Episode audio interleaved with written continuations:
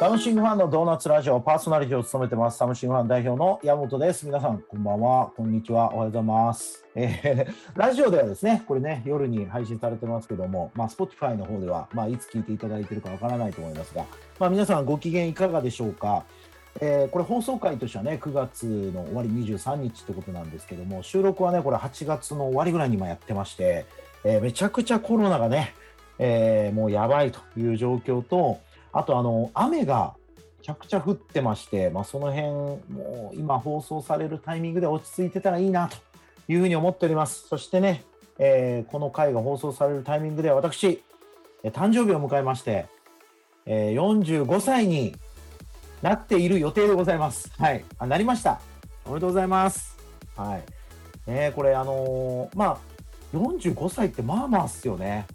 えー学生時代とか20代の頃に45歳ってもう死ぬやんぐらいに思ってましたけど、まあ、意外とねなってみるといやもちろんあのえー、ともう結構ねあのいい年ではあるものの、まあ、まだまだこう若さ気力なんかもね、えーあるんだなと、まあ、ちょっと複雑なお年頃ですよ。複雑なお年頃、えードーナツラジオのディレクター西川もですね同級生なんですけども、まあ、彼はねもう全力でこの年齢にあの対抗しようとしてて超絶若作りの格好をしてるわけなんですけども、まあ、僕はあのやっぱりこう大人としてですねえーこれからもあのいろんな役割を担うためにちょっとずつね大人の格好も覚えていこうかなと思っております。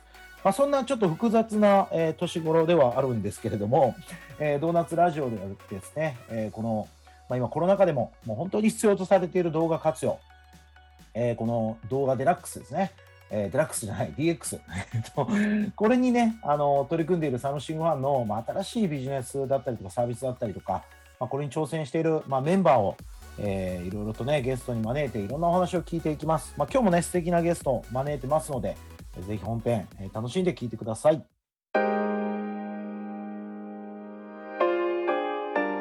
サムシングファンのドーナツラジオ改めてパーソナリティの籔本です、えー今日のゲストはですねサムシングファンの東京動画戦略部、まあ、動画のクリエイターとしておそらく最も、えーメンバーから信頼されてもう本当に神様仏様岡本ちゃんっていう感じの、えー本当に皆さんからね頼りにされている、え方をゲストでお招きしました、え岡本ちゃんですどうぞよろしくお願いしますお願いします。お願いします。あれ岡本ちゃん岡本岡本ちゃんって大丈夫ですかね？え、大丈夫ですよ。あ逆に、な、な、な、どういう意味ですか？いやいやいやねえあのあれでもご結婚しておお名前も変えられて知ってます、知ってます。知ってます。ねオンビジネスではもうそのまま岡本ちゃん岡で本ちゃんで。あの、はいそうなんですよ。旦那の名前が塚本直樹で。ちょっと面白くなってる、勝手にって。えどどうしてですか？山本直樹と塚本直樹に似てて。ちょっと勝手に面白くなってます。すごいな大丈夫ですか？これ旦那さんの名前いきなり放送であ、大丈夫です、大丈夫です。めちゃめちゃ個人情報を発信され大てます。丈夫です。ありがとうございます。いやなんかね、あのなかなかあの僕も仕事から普段あの岡本ちゃんとはいはいいろいろ話する機会っていうのもなくて、まあラジオもいい機会だなとそうですね。思ってるんですけども、お願いします。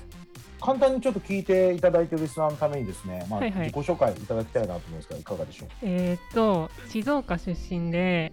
静岡。そうなんですよ、えー静岡出身で、えー、とそう高校から美術系の学科に進んでまして大学も美大でやってた感じです。おーねめちゃくちゃエリートじゃないですか。いや全然あのお勉強できなかったから絵の方にいただけでした。えーでもね、なんかクリエイターとしてはあのエリートコースですよね。いやいやいや、うんなんかそういう美術系の学校に行くってなった時に、まあはいはい絵とかイラストとかグラフィックデザインとかいろいろあると思うんですけど、はいはいなんか動画の仕事にこうたどり着いてるのはなんかきっかけとかあるんですか？あのきっかけが、えー、と大学生の時にあの婚礼の、えー、とビデオを撮影するバイトをしてまして、えー、とそれがきっかけですねそれでちょっとどあの映像業界行こうかなと思って現在に至りますなるほどなるほど。まあ結婚式のねあの撮影だったり当日その場で編集して流すとかで結構動画使いますもんね結婚式。そうです。ね。はい。なんかこう学生時代に結婚式、まあ、結婚されるこう新郎新婦とか見ててどうだったんですか？なんか憧れる感じだったんですか？ああありましたありました。全然もういいなーって ね。えいやなんか僕もあの結婚式のあの仕事とかしてたんで、はいはい。まあすごいねあの結婚いいいいなと思いながらもあの結婚式場の裏側って結構あのバンカラというかあみんな柄悪いんじゃないですか。柄悪いですね。そうですね。あれなんとかなんないのかなとか。意外とねビデオ事業部とそのなんだこう違うんですよ。壁があるんですよ。謎の壁が。そうね。そうなんですよあんまね関わってなかったですね。つまりなんかこう飲料部とかでこうね配膳とかこうキャプテンとかああいう人たちとあのビデオのチームがちょっと違うっていうことですね。うんそう謎の壁がありましたね。ね。でなんかねあの司会の人だけなんかいつもあの変わらない笑顔で。そう そう「ビデオさん大丈夫ですか?」みたいな感じでねありがとうございますはい、ありがとうございますみたいな。なるほど。で、まあ、ちょっとこう、婚礼の動画やりながら、動画制作自体がちょっと面白いなっていうふうに思い始めたってことですよね。そうそうですねそう、うんえっ、と婚礼の時はカメラオンリーで編集やってなかったんですよ。そうなんですよで編集やりたいなと思って感じです、えで、そ、それでもういきなりサムシングファンで編集やってるって感じなんですか？そうそうなんですよ なるほど、なるほど。じゃあ、まあまあ、婚礼の仕事でちょっと動画やって、撮影やってたけど。カメラまあ、もっとへ触ってましたって、編集やりたいっていうことで。え、そうなんですよサムシングファンでは撮影全然やってないですよね？あのね最初ちょっとちょっとやってますよ簡単なセミナーの撮影とかあ、は収録とか。うんもう今は全最近はねく。もうやってないですね。なんでね、引退寸前のベテラン職人みたいな。最近やってないわみたいな。最近やっ、てないです。うん。えーみんな知らないんじゃないの、いやでもねあのーなんか機材あんま分かんなくてこう婚礼の時ってもうこのビデオでこうやってこうやって撮るうっすって感じだったんでこう、このこのレンズがなんだかなんだかでなんだかなんだかじゃんみたいな。の全然分かんないんですよね。ああ確かにそうかそうそうもそう。うん細かいの。使いやすいね。そう、う。ん。初初心者でも使いやすいカメラしか使ってなかったんでこう。え Z5J とか。そうそうそうそう使ってました。P100 とか。ね。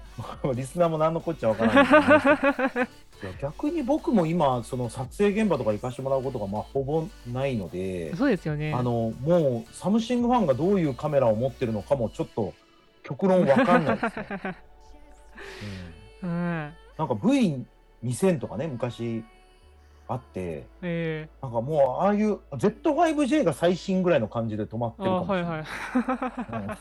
うんだからなんかあのデデータで収録っていうのがもうそもそもバックアップのイメージしかなくていい。なんかスロット2枚でデータでしか収録しないとかもう怖くてしょうがないみたいな。厳密に言うとバックアップじゃないじゃんみたいな。なんか、うん、そんな感じですかね。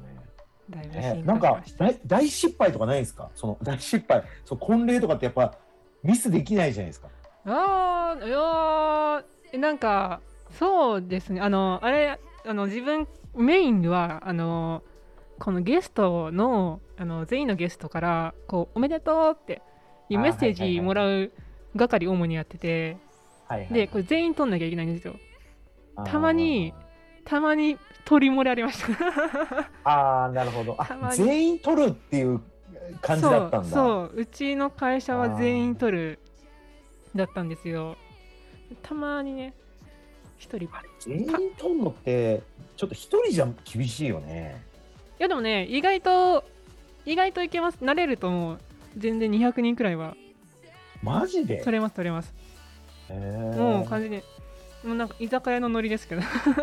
はい次うん。はい次はい次って。なるほどなるほど。あ皆さんちょっといいですか？みたいなこと言って。なんか新郎新婦にちょっとコメントいただきたい。んで、はいい、いですか？僕あの、はいちょっとカメラ嫌ですどうぞみたどいうな感じでもうパパパパッパーってなるほどななるほどだそもそもだってトイレ行ったりとかなんか新郎新婦に挨拶行ったりとかでいない人も結構いるでしょそうなんですよね、うんイライラしだすねえなるほどな。まあ、あのちょっとね、その婚礼がきっかけで動画の世界に入った、まあ、岡本ちゃんなわけですけど、サムシングファンってなんかどんな風にね、なんかこう、お仕事されているのかっていうのをちょっとぜひ後半でもあの聞きたいなと思いますので、よろしくお願いします。サムシングファンのドーナツラジオパーソナリティの山本です。今日のゲストはですね、えーサムシングファン東京で最もね、やっぱりこう頼りにされている、えー皆さんにこう愛されている、えー動画クリエイター、まあ、岡本ちゃんに来ていただいてます。後半もよろしくお願いします。お願いします。なんかあのサムシングファンに今入社してどれぐらいですか、岡本ちゃん。多分この前の4月で、えっと、丸々3年経ったんで、今4年目ですね。多分ね。なるほど。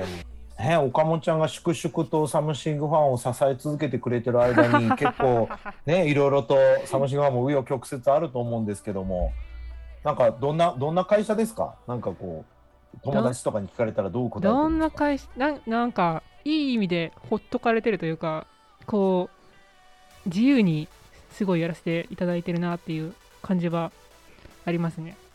うーんまあ最初はねなんかいわゆるこうあアルバイト職というかそうね。パートタイム的に参加して途中からまあ社員になられてって感じですけども。なんかこう社員になろうと思ったきっかけみたいなのあるんですか？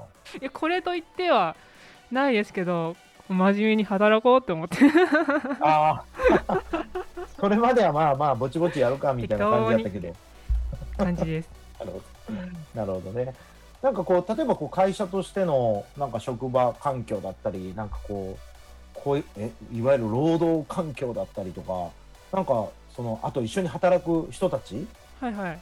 なんかそういうのってなんかどんな風にこうご評価ご評価されてるんですか？岡本いやでも普通になんだろうなみんな普通にフレンドリーですしこうまあたあのー残業はまあ案件のあれによってはありますけどあのー時間調整で早く帰れたりするんでそんなね不満は特に思ったことないですね。うん。なんかこう友達が例えば動画制作の仕事をやってんだけどちょっといい会社はいはいない。みたいな感じで言われて、なんかササムシングファンどうなのって聞かれた時になんか逆にこう強みというかあうちの会社ここはいいよみたいななんかありますあー強み。なななんすかね。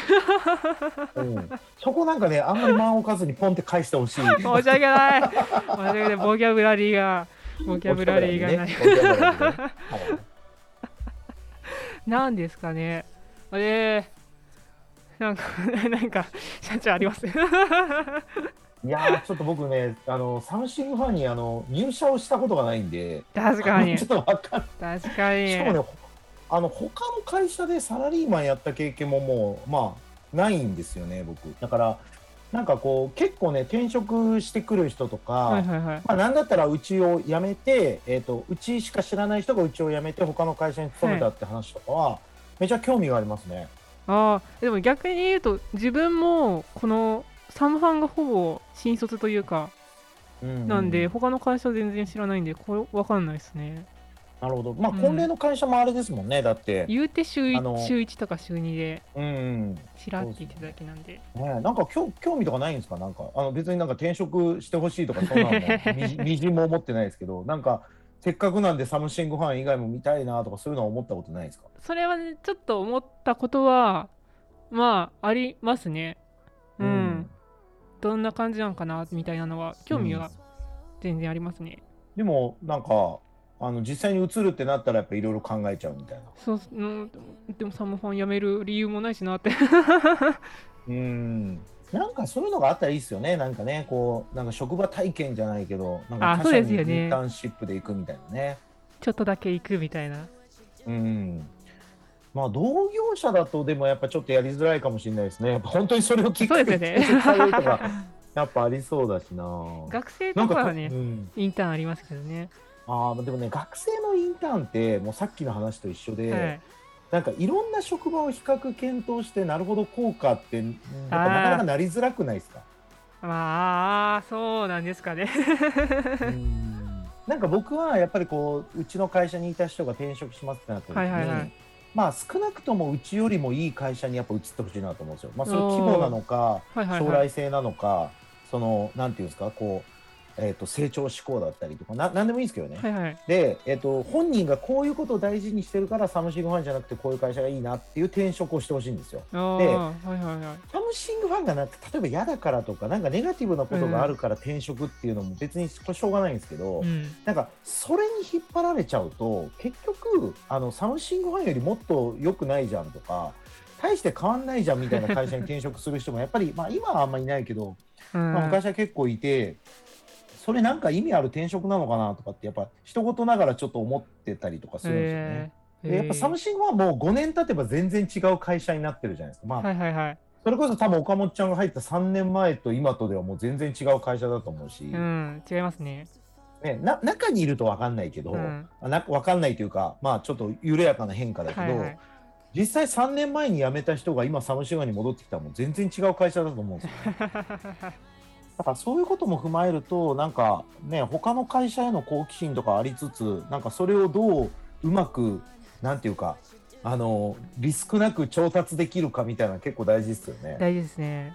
うんうんまあ、僕ら経営者はねそういうのを日常的にやるんでやっぱそれぞれの会社のやり方をシェアしてもらったりとか、あまあ、実際その会社に訪問してそのあの社員の人たちと喋ったりとかー、うん僕も今度あの同業であの結構、えっとあの動画だけじゃないですけどウェブとかいろいろクリエイティブも含めて、まあ、うちよりあの社歴も長い会社さんに行ってマネージャーぐらいの人たちにあの講師をやってくれって言われて行くんですよね。で、えっと、向こうの人からしてもこうサムシガーの話が聞けるっていう意味でシェアいいと思うんですけど僕も結構楽しみにしててなんかどんな感じで会社のこと考えてるのかとか。うんでも、まあ、普通に勤めてて、特にそういう外部の人とね、なんか接点がなかったら、ちょっと分かんないっちゃ分かんないですよね。そうですよね。編集だと余計に社内にいるんで。確かに。うん。確かに。いや、サムシンはいい会社だと思いますよ。いい会社です。はい。まあでもなんかね、確かに外の空気をなんか知れるような接点があるといいですね。そうですね。うん、なんかこんなことがあったら面白い、なんか自分も参加してみたいとか、なんかあります？ああ、なんか前、なんかクリエイター、あ、でもコロナだか、そうそうそうそう、うんみたいなのありましたよね。今コロナだから、やってました。かんない感じなんですか？ね。うん。まあやりたいとは思ってますけどね。まあその外部のクリエイター集めて勉強会とかですよね。うん、そういうのは興味ありますね。そうそういうのもね、やっぱちゃんと仕切ってやってたのが僕なんですよね。そうなんです。偉いな、偉い、偉いなと思って。最近ちょっとあんまり褒めてもらえないんで、あのちょっと自分で PR、あのドーナツラジオを通じて PR しようかなと思ってますけど。じわじわと。はい。じゃあちょっとあの、ぜひぜひ、あの、サムシングワーでこういうことやりたいみたいなのがあったら、ちょっと岡本ちゃんからもね、あの、発信もしていただきたいなと思うんですけど、はい。まあ、今3年経って、まあ、いろいろとちょっと環境も変わってきてると思いますけども、はいはい。なんかこうプライベート、まあ、仕事を問わず、なんか岡本ちゃんの今後の展望とか、やりたいことって、なんかありますか？今後の展望。あ、でも、ゆくゆくはフリーランスで、こう、田舎でひっそり暮らしたいな、みたいな夢はありますけどね。うん。田舎、田舎ってど、静岡？静岡の田舎。うーん、え、それって旦那さんも静岡の人なんですか？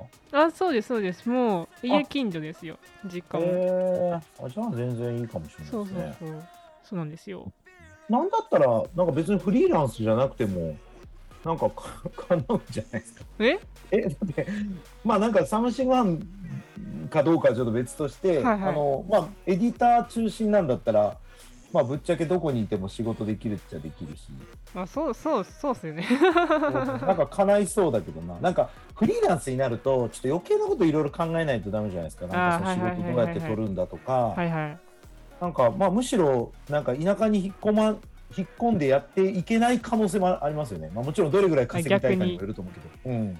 なんか東京にいないとやっぱりちょっと新しい接点作りづらいとか、あー、なるほど。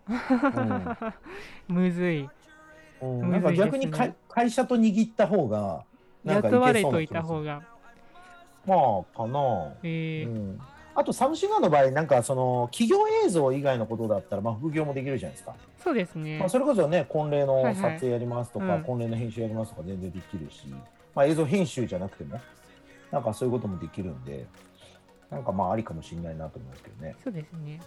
うん、なるほど、わかりました。いつかはちょっと田舎でのんびりやって、まあ今よりものんびりやりたい。行きたい。都会ね、都会しんどいですもんね。緑にね、囲まれたいですね。囲まれたい。はい。僕も同じような野望を持ってるんで、ぜひ実現していきましょう。はい。まあ今日はね、あのー本当に東京の、えーサムシングファンで、まあ、活躍いただいている岡本ちゃんに、えーゲスト登場いただきました。ありがとうございました。ありがとうございました。サムシングファンのドーナツラジオパーソナリティの山本です。エンディングということでね、まあ、今日はあの東京の、えーサムシングファンで、まあ、動画クリエイターとして活躍いただいている岡本ちゃんゲストで来ていただきました。まあなんか本当にあの彼女の人柄とか雰囲気が伝わるような、まあ、放送回になったんじゃないかなと思います。まあ、いつかはね、なんかこう自分の技術とか仕事とか、まあ、あのもちろんライフスタイルはあ実現しながらも、なんか住みたいとこに住んで、えー、と生きたいように生きるみたいなね、まあ、そういったあの野心、まあ、野心というかね、まあ、夢ですよね。